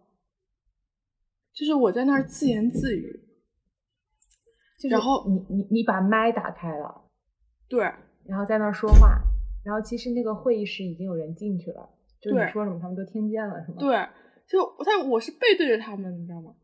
然后我在那自言自语，因为我等了很久，然后想着，哎，怎么还不开始？然后我就回头一看，五张戴着哦，五颗戴着口罩的头，齐刷刷的看着我，就像那个。《西游记》师徒四人喊你起床的样子，你知道吗？我当时觉得自己凉凉了，就我真的很不耐烦。我说：“哎，怎么还不开始？” 然后回头一看，五颗头，你真的会被吓到。就就那五颗头，复试其实发挥的一般了，还挺紧张的。其他人在考的时候，你是什么都不知道的，你就是在坐在电脑面前等着，你也不知道等到什么时候。反正就轮到我的时候，五个老师吧。后面四个戴着口罩，然后前面一个老师就在那儿巴拉巴拉问，然后我就磕磕绊绊的用英语巴拉巴拉答，就结束的那一刻，我就尖叫了一声，就是觉得终于结束了。对，就是把我过去一年没有喊出来的声音都喊出来的那种感觉，就感觉终于结束了。我不管结果了，可能也是一种压力的释放吧，因为我平常不怎么。怎么会把压力表露在外面的？因为我觉得会给自己负面的影响，就是哪怕我其实压力挺大的，但是我我不愿意表现出来。但是那个时候已经结束了嘛，嗯。然后下面就跟我妈说：“走，去吃披萨。”然后我俩就去吃披萨。然后后来那个有一培训机构就找我，然后我就去打打零工，然后就等结果嘛。嗯，那个时候也。就完全不知道自己能不能考上，嗯，因为我计算过了，我那个方向的话，前两年就是基本上就招三个人吧，就是初试的时候，初试结果出来的时候啊，就两个人进了复试，就是我们那个方向招三个人，但是我们那个方向只进了两个人，就我和另外一个，所以你们两个等于复试走过场了，也没有，因为他是宁缺毋滥嘛。哦哦哦，就就还是紧张的，对，哦，我但是后来你们两个最后都考上了是吗？对啊，就对啊，就现在成了我现在的舍友。是知道考上那一天开心，还是考完那一刻开心？我觉得是考完那一刻开心。你你看到那个成绩的时候，你当然非常开心了啊！我过了，然后就感觉就没几秒就冷却了，就像跨年一样。对。就就是十一点五十九分的时候，然后耶，十二点耶，然后十二点零一，嗯，这样 没错。然后我就跟我妈就说了一下我的心情嘛，她就说都是这样子。她说人家抖音上说她天天看抖音，她说只有考上研究生那一刻和研究生毕业那一天是开心的。你是考完那一刻更开心的，就是你完成了你对自己的一个。事情对，就是就是我自己的选择嘛，我已经把它走完了，嗯，然后无所谓结果，然后结果出来之后反而是好的，但是也是开心，但是其实你完成那一刻更开心。对，即便即便没考上，去工作了，我我也接受，真好，就没有什么一定要做成的事情，就是你尝试过了，你尽力了，就就可以了。就我觉得就是已经是一个最好的结果了。哎，你刚刚说那句话很有意思，没有什么一定要做成的事情。考研对你来说是没有是一件是一件是一件可做可不做的事情，但是我选择去做了。但是它但是它也可成可不成。对，那即便我现在。没有考上研究生，然后去工作了。我觉得我的未来未来的生活也不一定会比就是考上差啊。它并不是你你选的这条路就意味着那条路就就很差什么的，就是嗯。而且我觉得，就活在这世上，就是拼的就是个心态。就是如果你你心态挺好的，我我其实心态比以前好好一些了，但是也不是说特别好的那种。我我当然我我依然还是，你懂吗？也是有那种纠结的时刻。就我觉得你心态好的话，真的感觉就是好像走了一种捷径的感觉。我觉得如果你心态好，你就更有可能比别人先感受到幸福。幸福是一种感觉，是一种当下的感受，它并不一定跟你的收入、地位、所能够到的资源成正比，或者说这些东西不是必须项，就不是说你一定得拥有这些外在的条件才能获得幸福。它有时候仅仅是一种心灵上的宁静和满足。但我也不否认那些东西也很重要了。对对对对对对对。我自己也是这种感觉，就你知道，我最近觉得最幸福的一件事情就是我这两天开始看《简爱》。我我在看《简爱》的时候，我觉得很幸福，就是你进入进去了。我这两天重新有一种我小时候看《红楼梦》的感觉。你考完研，然后你入学那天的快乐值，就是是是什么样的？我其实没什么太大的感觉。我我这个去我的研究生生涯，我感觉就是另一种形式的工作而已，只不过轻松一些。嗯，那你的研究生的生涯，我们可以之后再好好讨论一下，因为我因为我知道你入学之后不是也做了一些工作嘛，我对你那个还挺感兴趣的，我还想跟你聊聊，就是。你在做，你现在在读的这个专业不是是英国文学吗？英国研究，我还挺想就听你聊聊这方面。就是其实我一个一个学期上下来啊，我感觉自己收获的知识上的东西啊，并不是很多。那最大的收获是什么？一种感觉。收获了一种感觉。对，可能是因为我们老师的原因吧。就我们老师。不可否认，他是一个很有水平的人，但是你每次就是听他讲课，你就觉得他在讲同一个东西，就是他可以把那个话题就是重复无数次，然后你就受熏陶。所以其实你更多的是在那个氛围里浸泡着，而并不一定说就是一定学到了什么知识，而是说那种氛围带给你的一种改变。对，是这样。那等你再熏陶个一两年，等你毕业了，我们再来聊聊这个。就是你你考完了，然后读了这三年，你受到了一种怎样的熏陶？你变成了一个很英式的人吗？还是什么呀？就我感觉自己就是一个靠感觉生活的人。哎，我我真的觉得啊，我现在就是越来越觉得跟着感觉走这句话是对的。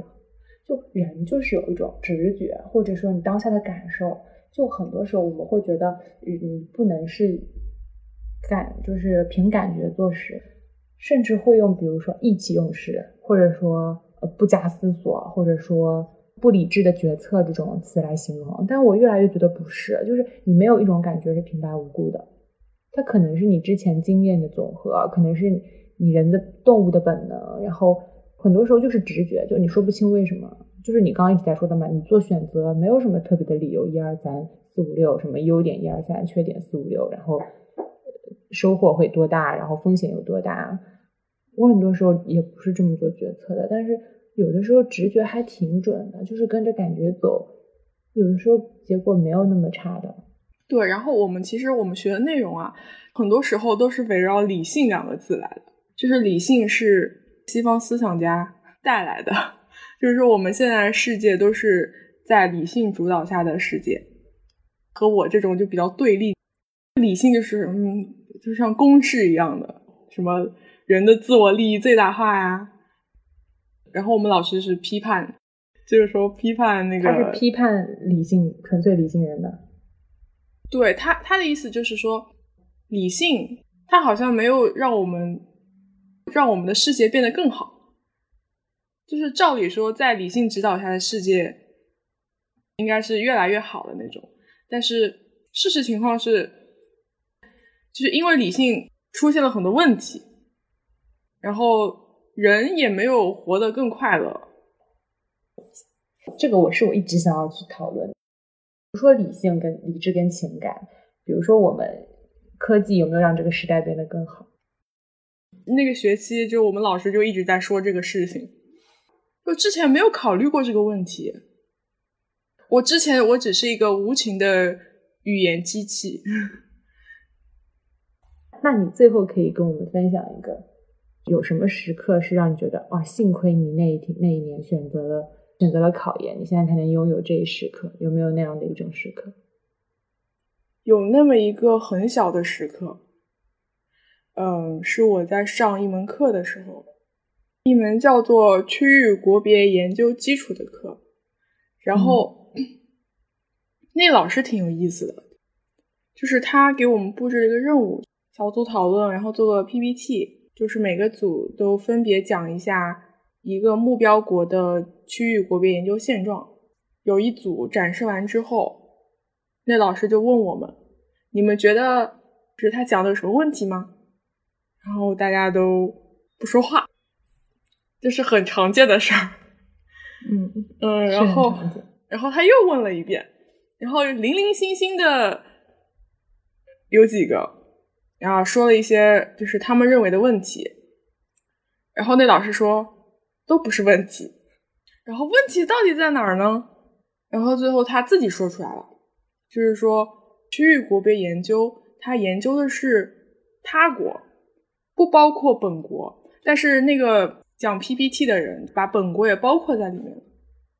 我当时就觉得高一很小很小的那个点，为什么老师就能抓住呢？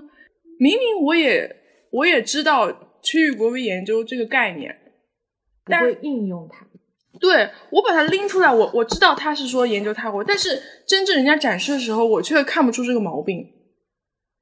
我我以前学我的专业。我们考试，因为你知道文科生考试就是有很多名词解释，嗯，就是文科生考试发的卷子就是两张白纸，然后每人都是交一张黑两张黑纸上去，就是涂满了嘛，写满。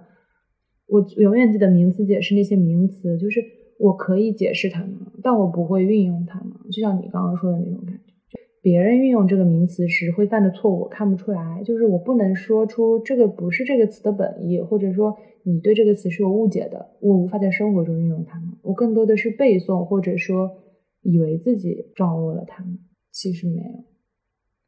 就是你，我觉得你这个时刻是很小哎，但我觉得你抓住了它，我就觉得挺好的。就我也挺开心，就是能和你分享，你知道吗？因为这种东西太小了，以至于我。没有办法和人家就是说出来，人家也。我非常喜欢别人跟我讲这种微小的时刻，就是我非常的理解你为什么那刻觉得很幸福，因为我也有很多这种很小的时刻，我觉得不足为外人道也。然后如果我跟一个人说了，他能理解我，非常高兴，所以就会很开心啊。我也很开心啊。那你也分享？那我，呃，我也分享一个好了，就是嗯。我之前不是跟你说我不不是很喜欢我的专业，不是不喜欢，就是不讨厌，但我不狂热的热爱或者说信奉它。嗯，我反而是在读研之后，我对我的专业生出了一一种热爱的。就是我读研之后有一次，因为我们研究生的时候，那个有一个老教授，他不给我们本科生上课，但是他会给研究生上课。然后我上了他的课，他在课上跟我们讲杜甫。我们那个课社会保障嘛，社会保障就很少有人会聊杜甫，就因为它是一门挺现代的学科，对，它是门新兴学科，嗯嗯。然后那个老师讲杜甫，他讲什么？他说社会保障的这个理念是哪里来的？说英国就有了济贫院，就是救济穷人嘛。但他说，其实上下五千年的中华文明当中，有非常非常多的文人是有这样的公共精神的。他就说杜甫，他说杜甫写“茅屋为秋风所破歌”，呃，写“大庇天下寒士俱欢颜”这一句，他非常的感动，因为他觉得你自己都睡着破的草席，然后住着破的茅屋，然后被风雨侵蚀成这样，但是你能为别人的痛苦发声。他说这是高于道德的共情力。他说就是那个老师，他非常的希望大家做一个有道德的人。他说道德是什么？他就他讲道德的时候会跟我们讲西方的一些，比如说先验道德这种概念。嗯，但是他说他说你们我我们会学西方哲学嘛？然后可能对于我们自己的国家来说。会觉得社会保障这套东西是西方流过来的，是先进的一门学科，是西方做的比我们好的。但他说，你要相信说这样的一种共情，对人类共同命运的关怀，就是对我们同胞的一种深切的体谅，是是留在我们中华文人血液当中的东西，然后是我们共同都会有的那种民族感的那种东西。呃，他甚至就是也不仅仅是我们中华民族的，就是全世界。是生而为人对你同胞的一种关怀，这个可能是超越他的一种理论意义上他为什么要存在的，他就是我们要对别人的经历在乎，然后要去帮助他们的一种道德感。嗯，就那一刻吧，我觉得我读研就是挺值得的，听到他这么跟我讲。就是这些古诗词里面，就是以前不懂得欣赏。现在一读，感觉好有深意。对，就现在读以前的诗，就觉得跟以前背它完全不一样的感觉。嗯，那我们今天就到这边结束。嗯，好开心啊！我也是。那就谢谢嘟嘟今天跟我们分享你的啊考研经历，然后，也谢谢你来我的节目。